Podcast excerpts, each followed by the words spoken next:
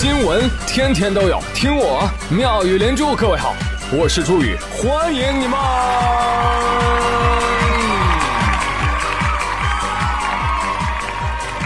谢谢谢谢谢谢各位的收听啦！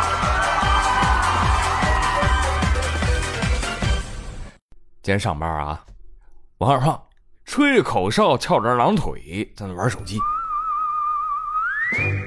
我去，王二胖，你活干完了吗你？啊，看什么呢？让我也看看，你怎么这么好玩？你知道他在干嘛吗？他在翻日历啊，就翻翻翻翻翻翻翻，一直翻到了二二六二年，得有多无聊？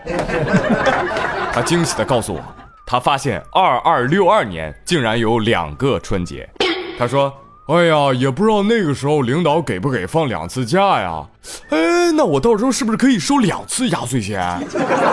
真的假的？啊接过来一看，哦，果然是二二六二年的一月二十一号正月初一，然后到了二月二十号又来个正月，叫闰正月。哦呦，这真是个好消息啊！那坏消息呢？坏消息就是能够听到这条好消息的人，都活不到那一天。朋友们，二二六二年，距今那也不就两百四十三年吧？大家撸起袖子加油活啊！争取活到那一天啊！反正我是没戏了，我先走一步了。希望我的后人们家祭无忘告乃翁，告诉我到时候到底是不是能放两次春节假呀？当然，也希望大家能够把本期节目呢当做传家宝，收藏并转发后人。最重要的是，你可以在节目下方留言啊。哎，留给谁呢？留给二二六二年的你的后人。当然，你有的话，呃，单身狗就不用留了。凭啥呀？为什么要留言呢？对，就是为了方便二二六二年你的后人能够找到他们的祖宗吗？是不是？哎，这就是本期的互动话题，没有想到吧？这就叫穿越时空的留言。朋友们，想跟二二六二年的第十代孙说点什么呢？啊，说点什么？哎呀，我想说。哎呀，孩子们，你有钱过年吗？啊，相信我，这句话会把他们问哭的。别客气，别客气啊，都来留言。哎，咱中国人啊，就就就这样啊，会谈生死。哎，平时都不愿意聊这些，什么死不死的，老子要长命百岁，再活五百年。话说前天，天津市有一个殡葬行业的负责人向记者反映说，说原计划当天在天津陆家嘴万怡酒店举办年会。但日期临近啊，酒店突然就通知他们了，啊，对不起啊，我们这个场地啊不给用了，不是为什么呀？哈，这能告诉你吗？根据这个负责人反映说啊，说之前酒店特意询问了他们是哪个行业，哎，得知是殡葬行业，并且在电话当中特意询问，呃。你们来我们这儿会不会摆花圈和纸活啊？不会，想多了您呢。哎，哦，行吧。结果等来的就是临时取消，被酒店拒了之后啊，酒店说了啊，你们也别嚷嚷了，定金都退给你们了，好吧？哎，就这么着。大家一听说这新闻，都觉得这是妥妥的职业歧视，对不对？人殡葬行业人招你惹你了？啊，人家开的是年会，又不是追悼会。你见过人开年会摆花圈的？是不是？那要是都照你这个说法，那医生搞年会完了，你得问一下，哎，请问你是不是要在我们酒店做手术啊？那要是内衣厂商开年会，哎呦，那老板不得带头穿内裤上台讲话呀？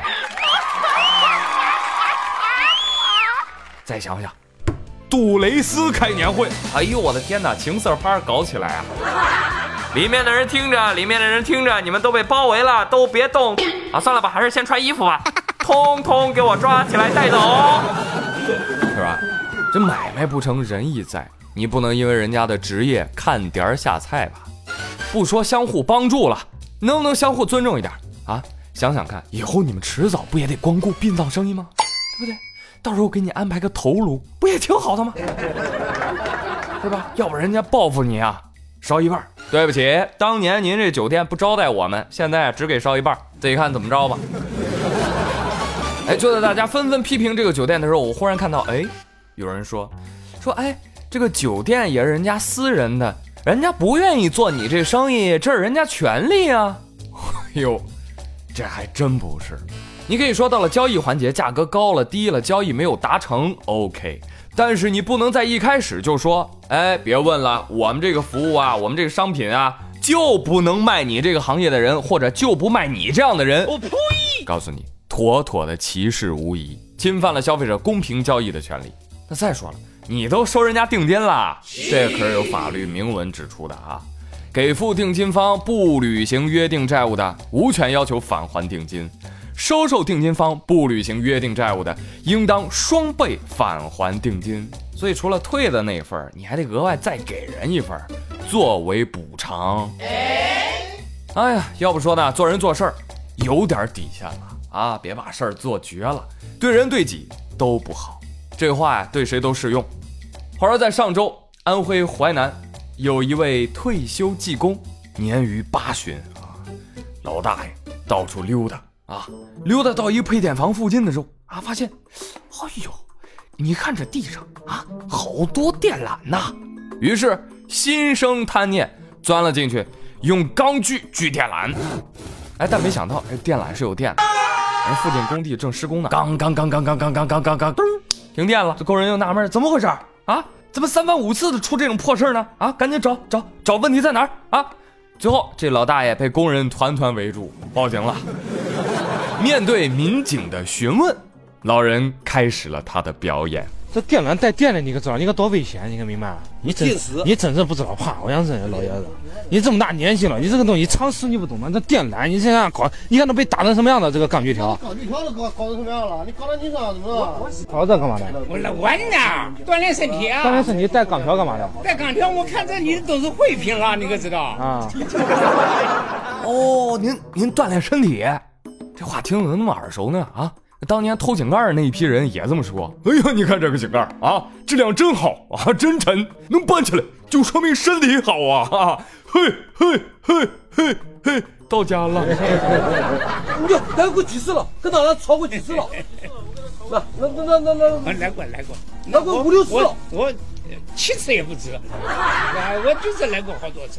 它这个可影响，可可可影响。我们那个整个石棍的棍地没有电了，跳闸了，没电。关键是这个。你多大了？今年多大？我今年不大，十八。哎呦，这十八岁的大爷，您是学编程的吧？啊，要不怎么老这么快？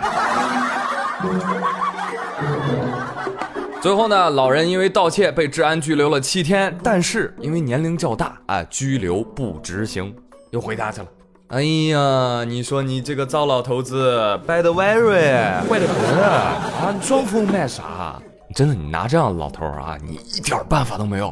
你岁数大了吧？你拘不得，打不得，骂不得，什么让他赔钱？别想了。那老头子要钱没有，要命就一条，怎么着？你这警察都没招，你说你能有啥好招啊？你幸好没没电着他，拿一铁钢锯在那锯电缆。这要真出了点事儿，我告诉你，工地都得赔钱，你信不信？哎呀，这个时候老人的孩子就出现了。哎呀，这怎么办呢？怎么办呢？怎么办？呢？哎，我顿时心生一妙计，能不能把他送去保健品公司呢？要么这位大爷沉迷保健不能自拔，要么保健品公司被他活活偷垮。你太有才了！但是我们常说，没有对比就没有伤害。同样是老大爷，你看人家啊，你看家来这老头，人家真的那 good very very good。话说在上周，杭州有位杨阿姨啊，丢了自己的金镯子，不便宜啊，八千八呢啊。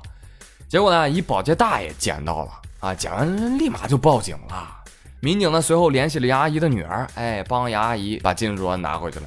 前几天杨阿姨特意提了点东西。过来看望这位保洁大爷，大爷说了：“嗯，你不知道我捡到手镯啊，哎，就有人看着了啊，说要花钱买啊，我都没卖。老哥，谢谢你呀，真是拾金不昧啊！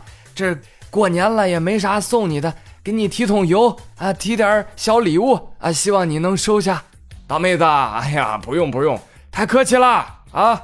哎，我做这行啊，还不瞒你说。”我也不是缺钱，我就闲不住啊！我家里啊有四套房，有四四套房？什么大爷？你这么有钱呐？我是您失散多年的侄儿啊！这么惊讶干什么？金庸大大早就告诉我们了，扫地都是大神，你知道吗？这次真信了，不愧我大爷啊！人家工作不是为了工作，啊，是为了打发时间啊！你工作那就不一样，你就是穷。那大爷，说实话，您其实啊没必要天天上街风吹日晒的。您想搞保洁，您可以打扫自家的四套房嘛，对不对？大爷说：“哦，那四套房我已经雇人打扫了啊。呃，我就是想出来干点活。什么时候我也能像大爷一样，做一份简单的工作，乐在其中呢？”有朋友说：“很简单，你要是有四套房，你也能乐在其中啊。”好了，不臭贫了啊！这个新年到了啊，都祝大家新年两开花，是吧？每人都有四套房，行不行？来，继续我们的大街上随便抓一个人都比你他妈有钱系列。大家还记得去年圣诞节期间，有辆大货车啊，运着一车二十三吨的生蚝被大火烤熟了。哈哈，对对对，性感货车在线烤蚝。最早报道这事儿的呢是中新社，后来呢成为了热点。那今天呢不说这个生蚝，说谁呢？说报道这个新闻的记者。有人说啊，为什么要说他呢？你着啥急啊？你听我慢慢说啊。说报道这事儿的记者叫翟李强，他报道完啊，特别有成就感啊，因为看到自己编发的新闻获得了大量的转载和传播，超满足，有没有？然而这个时候啊，翟李强手机就响了，一个电话，喂，妈，有什么事儿吗？儿子，家里和别人合伙养的生蚝啊，前几天刚送了一车，但是出事儿了啊！是不是发往平祥的生蚝？二十三吨？是呀，儿子，你怎么知道的？啊这一车生蚝，哎，搞了半天是他们家的啊！翟立强说：“啊，不过还好啊，家里还好，事情仿佛已经过去了一样啊。父母该说笑说笑，也看不出有什么特别难过的表情啊，都挺淡然的啊。毕竟不是什么大难临头的事嘛。那是哦，那是放在你家不算事儿，那在我这儿那就是大难临头。然后这事儿传到单位里了啊，得知此事，同事都炸锅了，大家奔走相告啊！哎，你知道吗？翟立强。”他报道的那个生蚝被烧了，是他们家的蚝，你知道吗？妈呀，一下烧出这么好的同事啊！哎哎哎，他结婚了吗？喂喂千万不要刺激他，你万一他一不高兴就回去继承千万家产了怎么办？哎呀，你们都看不懂吧？混进媒体圈多年的我告诉你们，真相可能是这样的。喂，妈，我年底冲业绩呢，我还差一报道，您给安排一下呗。好嘞，儿子，妈这就给你安排一车货啊。要么生蚝大卖，要么儿子出名，这才叫两开花，懂吗？哎，说到这个两开花呀，给老子闭嘴！好了，今天妙语新闻就说这么多啊。接下来回顾一下上期的互动话题啊，看看来翻谁的牌子呢？那个刘氏二小姐她说：“哇，好激动啊！听了这么久朱宇的节目，第一次留言亲就给我读了，简直是幸福的不行啊！朱宇，咱俩生个猪宝宝行不行？”女施主请自重，贫僧只想一心搞钱儿，合资养猪可以考虑一下啊，下崽还是交给专业的种猪吧。抚养一世小教师说：“朱宇，你看人家没结婚呢，人都想生猪宝宝了。”你呢？你呢？你呢？啊！作为猪家的人，怎么可以不在猪年生一个猪宝宝呢？我替阿姨催催你，你别不爱听啊！不要因为不爱听就不读我的评论，我可是每期必听的哦。哎，你这个我都不用回答你啊，我就用这位朋友西云落的留言，我秒了你啊！你听听，他说，他说他的支付宝账单，我今年支付宝花的算少的，不到两万，但是我记得我刚生孩子那年，我花了十五万，我都不知道钱花哪儿了，这还不算代购的呢。听到没有？生得起孩子吗我啊？这才是一开始。我跟你说，养一个孩子就跟发射卫星一样，那是一年吗？啊，那是无数年的心血啊！确保每一个细节数据的正确，时刻警醒，不让卫星有任何偏离轨道的可能。最后一招发射成功，考上大学，然后卫星就消失在茫茫的外太空，只剩下定期不定期的给你发过一些微弱的信号。爸爸爸，生活费，生活费，生活费，生活费。你把生活费发给卫星了，对吧？你还要叮嘱卫星，哎呀，你一定要吃好喝好啊，定期充电啊。这卫星呢又会发来微弱的信号，别叨叨，别叨叨，别叨叨。所以暂时不要想了，好吧？好，继续来看看大家的账单啊，幺三三七幺四零三七，他说啊，我看到了一个账单，他只用了零元，然后他账单上写着，看什么看，穷，你不配拥有账单。再来看我狗哪儿去了，朱元，我跟你说说我的账单吧。啊，你说吧。我去年买车，呃，花了一百多万吧，然后买房花了三百多万，然后吃饭花了五十万。嘿，巧了，然后年底买了个彩票，也中奖了。我去！来来来，大家快来围观这个土豪啊！如果你们也有他这么好的想象力，哎，也能幻想的这么好啊！敢问牛在何方？说啊，这个支付宝年度账单要是自动转存到下年度余额，那该多好！账单能不能转余额我不知道啊，但你余额一定会转成账单。好的，我们再来看一下另外一个互动话题啊，呃，你你上学时期的学生干部有官威吗？来看看战万逍遥，他说，哎，没有，我们的课代表就抱着三十本作业就给老师说，老师，六十本作业交齐了。天哪，这样睁眼说瞎话的人就是好代表。哎，我代表没交作业的三十人，谢谢你了。老朱爱骑小毛驴，他说，什么官微？啊，那我是有的吧？我现在上小学了，我当副班长，我打人能打哭，班长管不了的人，我一上场马上听话，走路我都带风的。我跟你说，哦，你真厉害，官威本威了啊！胆小二，历史的经验告诉我们，哪里有压迫，哪里就有反抗。班副，注意安全呐！打他！乾隆在渊说，在我们班，我们是演员。老师是观众，老师在，我们就是爱听话的 Hello Kitty；老师不在，我们就是拆家的哈士奇。了解一下。至于官微嘛，呵呵，女生叫傲娇小情绪，男生朋友，看看我这砂锅大的拳头，我觉得它会印在你的脸上。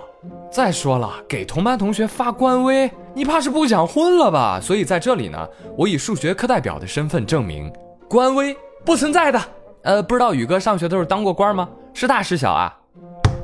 宇哥那当然是大官了啊！上小学的时候，我就是班级一品大员，劳动委员。切。呃，后来然后就一直是平民，呃，一直到大学的时候，大学的时候可能祖坟冒青烟了吧，就就发迹了啊。校广播站站长，仅次于学生会主席。啊，那团委开大会，那我都是坐在主席台上发言的那种，啊，打官腔，老师们、同学们，你们好。就当时的情况跟现在一样啊，大家都得求着我点歌，你知道吧？嗯，哎呀，现在想起来六六六啊，为自己打 call。好的，其他留言再来看一看啊，有的人向我询问问题，蹲在路边看小妮儿。呃，这位网友他说，啊，宇哥，我有两个员工啊，就每天上厕所最少上六次，每次最少二十分钟。注意，你说我应该怎么办？哎呦，那你这员工可能身体不太好啊！你这做领导的一定要多关心关心下属，是不是？你可以把他们办公桌搬到厕所嘛，好啊，或者呢，给他们准备一个猫砂盆儿。哎，有什么事情能比上厕所还大呢？对吧？你要允许他就地解决。好了，那互动就到这里，接下来还是我们的月老时间。不灵不灵不灵，他说。我的妈呀！看来这年头啥都不好干啊！注意，你这是要进军婚介了吗？哎，不过你还真别说哈，就宇哥这么多年积累的粉丝哈，还真能撑起一家婚介所了。哎，不想当媒婆的主播不是好月嫂吗？啊，月老吗？对对对，来来来，月老告诉你们哈，你们要是真心想找到这个喜欢的男友女友啊，你们找对象的留言请真诚而具体，好不好？你像咔咔啦，他说。我听宇哥五十期节目了，真是越听越开心。听说宇哥开展了月老平台，那我得来看一看，找一找有没有我这根红线啊！哎呀，害得我找了二十多年啊！哎，我我我九五年的小姐姐云南猪啊，就想来猪圈找猪。还有呢，Wendy 他说，哇，宇哥现在还有月老服务啊！我九二年老阿姨，请问有没有帅哥可以领？有啊，就我一个，那领是领不走了。其他有没有？我我再帮你问问啊，但是你得具体啊，跟刚刚那小姐姐一样。是吧？你你哪儿的？哪个城市的？是吧？现在在干什么呀？啊，你想找个什么样的啊？对他有什么要求吗？对吧？你这说出来才行啊！所以我就怀疑啊，我怀疑你俩就是想让我翻牌子。我跟你说，你长此以往，我们猪猪婚介所就无以为继啊，对吧？希望大家哈，真的，如果真想找，希望大家去猪圈发帖。我把猪圈呢开辟了好几个专栏啊，其中就有一个找对象一栏啊，那栏内容随便发，是吧？照片啊、要求啊什么都可以写上，好不好？好，再来看向东三十里，他说：“宇哥啊，宇帮忙介绍个妹子呗，我是武汉人，我是九三年的叔叔，你谁叔叔？苦逼财务一枚，哈，正在备考 CPA，求二零一九脱单。好，有意向的武汉的妹子可以联系他啊。还有情歌超甜，他说：，哎呀，在朱宇这里相亲结婚。”然后再去听佳期的节目，因为佳期的外号是送子观音，你们懂的啊？我不懂，我不懂，为为什么是送子观音？但你这给我个启发哈，我我觉得我们这个上下游产业链可以整合一下，啊，我们搞个全产业链啊，让你们这些小居居一直都跑不掉，都得给我割肉。好了，开玩笑啦，把你们吓着，都别跑，都别跑啊，都往猪圈去啊！到现在还有人没去，二十多万粉丝才去了五千多小居居，像话吗？这个？至于怎么进猪圈，看本期节目下方的图文啊，每期都留，我求你们长点心看看行不行？还有问我片尾曲在哪儿啊，在下方图文。还有人问我在哪儿投票啊？好，去美国，美国二零二零年大选，去投吧啊！好了，朋友们，今天妙连珠就到这里了，我是朱宇，谢谢你们的收听，祝大家周末愉快，我们下周再会了，See you。上一秒我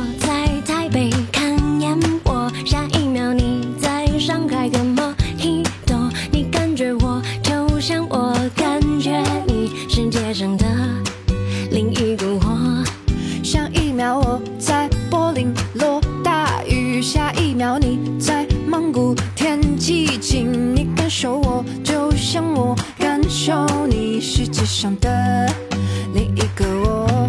人生到处是假正经，变幻莫测。捕风捉影，有几个陪我等雨停？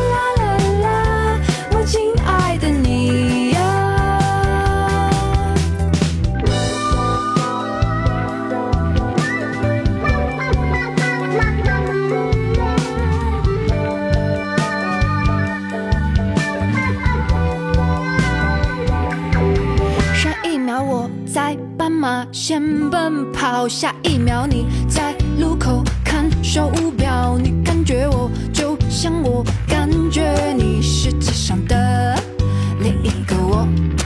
上一秒我在为某事烦恼，下一秒你在人群中嬉笑。